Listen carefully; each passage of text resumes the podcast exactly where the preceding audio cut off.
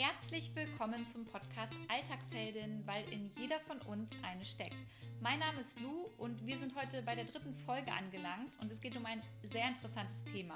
Wie viel Geld verdient man mit Instagram? Viele fragen mich von euch, Lou, wie funktioniert das eigentlich mit diesen Kooperationen und was springt am Ende des Tages dabei für dich raus? Das ist irgendwie noch so ein Tabuthema, habe ich das Gefühl. Viele Blogger oder auch Instagrammer möchten darüber nicht reden. Deswegen finde ich es umso wichtiger, dass wir jetzt mal darüber quatschen. Ich euch mal erkläre, wie so eine Kooperation überhaupt zustande kommt, wie das Ganze abläuft und was man dann daran verdient. Viel Spaß mit der Folge, los geht's!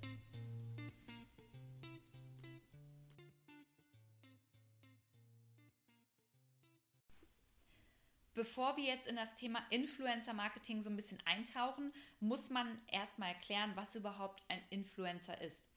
Das hört sich erstmal an wie eine Krankheit, soll aber eine Person darstellen, die eine große Reichweite hat, beziehungsweise eine bestimmte Zielgruppe bedient und diese Zielgruppe beeinflussen kann, indem sie Fotos postet oder Videos oder Texte schreibt, ganz egal was es ist. Sie ja, bedient eine gewisse Reichweite oder Zielgruppe. Und das kann halt ein Sänger sein, das kann ein Schauspieler sein, aber es sind eben auch die YouTuber oder wie ich, die Instagrammer, die halt eine gewisse Reichweite auf dieser Plattform dann haben. Und angefangen hat das Ganze bei mir vor vier Jahren. Da wusste ich noch gar nicht richtig, was überhaupt Instagram ist und hätte zu dem Zeitpunkt auch niemals gedacht, dass ich mal mit dieser Plattform Geld verdienen werde. Meine allererste Anfrage, Kooperationsanfrage, kam dann vor dreieinhalb Jahren. Da hatte ich, glaube ich, so 30.000 Follower und sollte für ein Unternehmen Kopfhörer bewerben. Das waren Kopfhörer, die konnte man beim Laufen aufsetzen und dann ähm, dieses Polster abmachen und waschen. Das war so die Besonderheit. Und das fand ich total cool, weil ich ja schon immer gelaufen bin und deswegen habe ich das angenommen. Ich musste damals ein Instagram-Posting online stellen mit den Kopfhörern und habe dann die Kopfhörer behalten dürfen und gleichzeitig noch ein Gewinnspiel machen können für meine Leser, damit sie das halt gewinnen können. Das war ganz cool.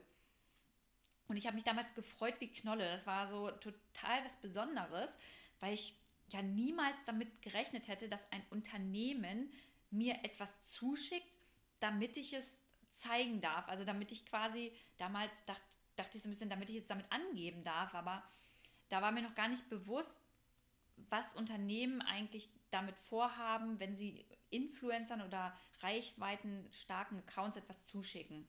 Und so nach und nach bin ich dann auf Instagram auch gewachsen und somit dann auch die Unternehmen sozusagen mit mir, denn ich wurde immer mehr angefragt, ich habe immer mehr Anfragen bekommen.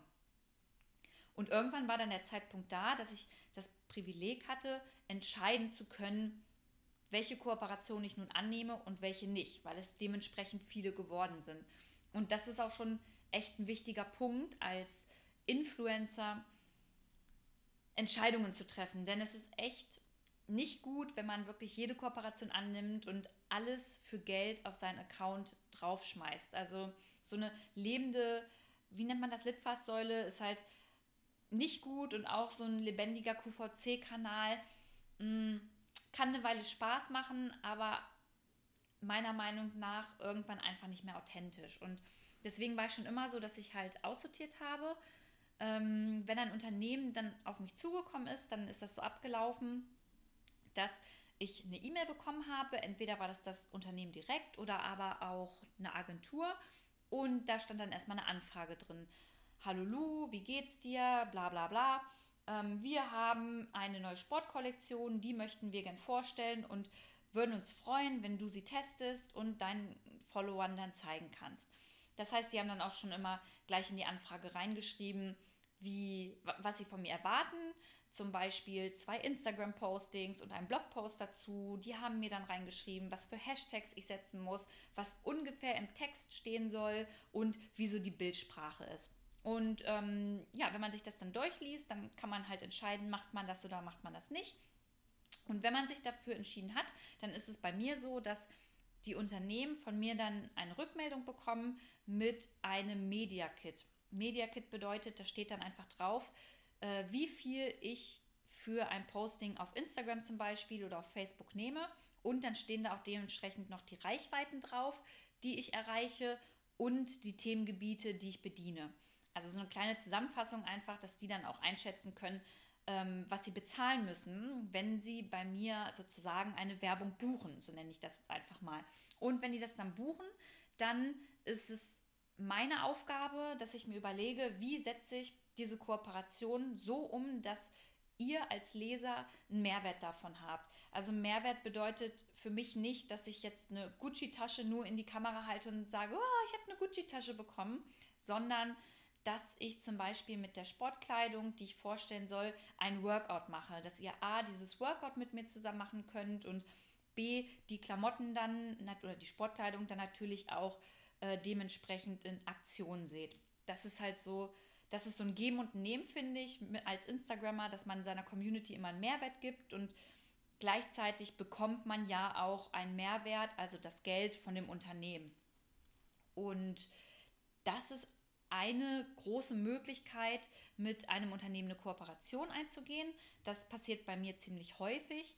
Dann gibt es aber auch noch die Möglichkeit, dass Unternehmen mich zum Beispiel fragen, ob ich für deren Blog gerne Texte schreiben möchte und Fotos anfertige und dass sie das Material dann hochladen dürfen und die Rechte daran bekommen. Eine andere Möglichkeit ist noch, wenn, huh, ich muss mal überlegen, wenn mich zum Beispiel eine Versicherung fragt, die machen jetzt irgendwie einen Tag, Tag der Versicherung und da sollen deren Zielgruppe hinkommen. Und deren Zielgruppe ist die junge Zielgruppe und die wissen, dass ich die bediene. Und dann fragen die mich zum Beispiel, ob ich da gerne ein Workout vor Ort geben würde und meine Follower dazu einladen möchte. Und dafür bekommt man dann dementsprechend auch Geld. Und eine andere Möglichkeit, wie ich mein ähm, Geld noch auf oder mit Instagram verdiene, ist, dass ich inzwischen andere Unternehmen coache. Das heißt, wenn ein Unternehmen mich anfragt, hey Lu, kannst du uns einfach ein bisschen erklären, wie gehen wir mit Instagram um, wie bauen wir unseren Kanal da auf, auf was müssen wir achten, dann sage ich gar kein Problem, wir machen eine kleine Schulung, ich erkläre euch das, zeige euch das alles. Und ja, dann bekomme ich dementsprechend für die Schulung halt auch Geld.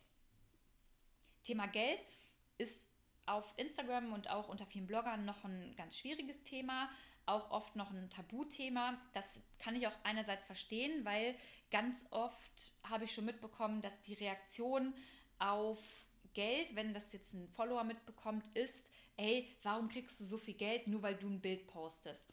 Viele wissen aber gar nicht, was wirklich alles dahinter steckt. Also es fängt ja wirklich damit an, dass du erstmal im E-Mail-Kontakt bist, dass du dir dann ein Konzept überlegst.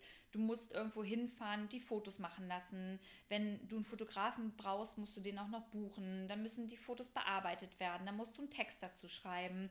Dann musst du es erstmal dem Unternehmen zur Freigabe geben. Dann wird vielleicht wieder noch was geändert. Du machst nach dem Posting noch eine Analyse der Reichweite. Sowas alles. Also ich würde mal sagen, es ist absolut keine körperlich anstrengende Arbeit, das, das gar nicht. Aber es ist einfach eine Arbeit, die im Moment auf dem Markt gefragt ist und somit auch natürlich bezahlt wird. Und in Influencer-Marketing wird gerade eine Menge Geld reingeschossen von Unternehmen. Das auf jeden Fall. Also das sind zum Teil Summen, da träumt man echt von.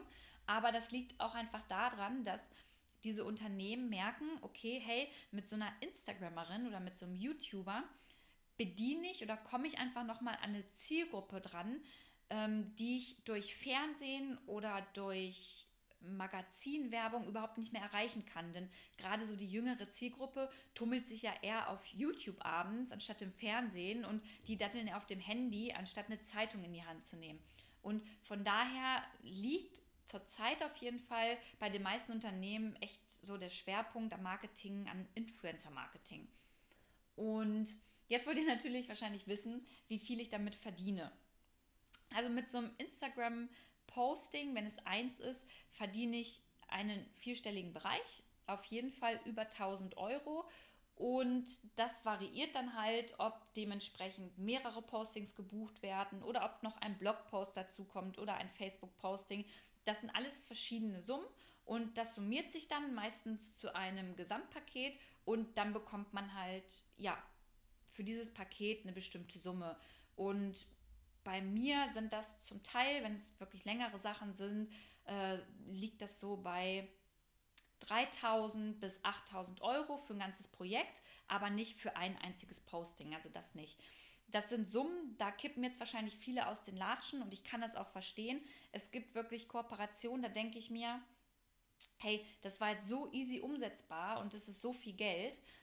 Das ist echt krass. Aber andererseits denke ich mir, warum soll ich das nicht mitnehmen im Moment, wenn es funktioniert und wenn ich auch hinter den Kooperationen, die ich mache, halt total dahinter stehe und es nicht irgendein Scheiß wie irgendwelche Diätpillen oder irgendein Waschmittel oder äh, irgendein nicht tierversuchsfreies Produkt ist. Also da achte ich schon drauf, dass es zu mir passt und spare aber gerade alles an Geld, was ich bekomme ähm, und bin dankbar dafür, wenn ich das einfach im Moment mitnehmen darf, weil man weiß ja auch gar nicht, wie lange das Ganze noch funktioniert oder ob mich in ein, zwei Jahren die Leser überhaupt noch hören und sehen wollen oder ob die sagen, ey Lu, du bist total langweilig.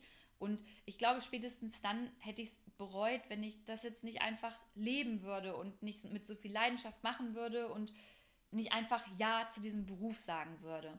Von daher stehe ich da total dahinter, was ich damit verdiene. Ich bin stolz darauf, dass ich mir das alles bisher aufbauen konnte. Bin stolz darauf, dass ich wirklich reflektiert an die Sache rangehe, dass ich auch mal Nein sage und ähm, das finde ich als Blogger auch ganz, ganz wichtig als Influencer. Man hat die Macht, auch mal einem Unternehmen sagen zu können, ey, nee, das mache ich nicht oder nee, so und so geht's nicht. Und das mache ich zum Beispiel, bringe ich zum Ausdruck, indem ich halt nicht mit ähm, Unternehmen zusammenarbeite, die nicht öffentlich bestätigen, dass sie nicht mehr mit Zulieferern zusammenarbeiten, die Tierversuche durchführen. Ich finde, heutzutage hat jedes Unternehmen so viel Knete, dass sie auch irgendwie ihre Produkte anders äh, herstellen könnten oder auch die Inhaltsstoffe von anderen Zulieferern bekommen könnten, die keine Tierversuche machen. Dadurch geht mir einerseits eine Menge Geld flöten. Also ich hatte erst letztens eine große Anfrage von einem Hersteller von Haarprodukten, aber andererseits würde ich dann meine Gedanken und meine Message einfach verkaufen. Also das wäre dann nicht mehr ich.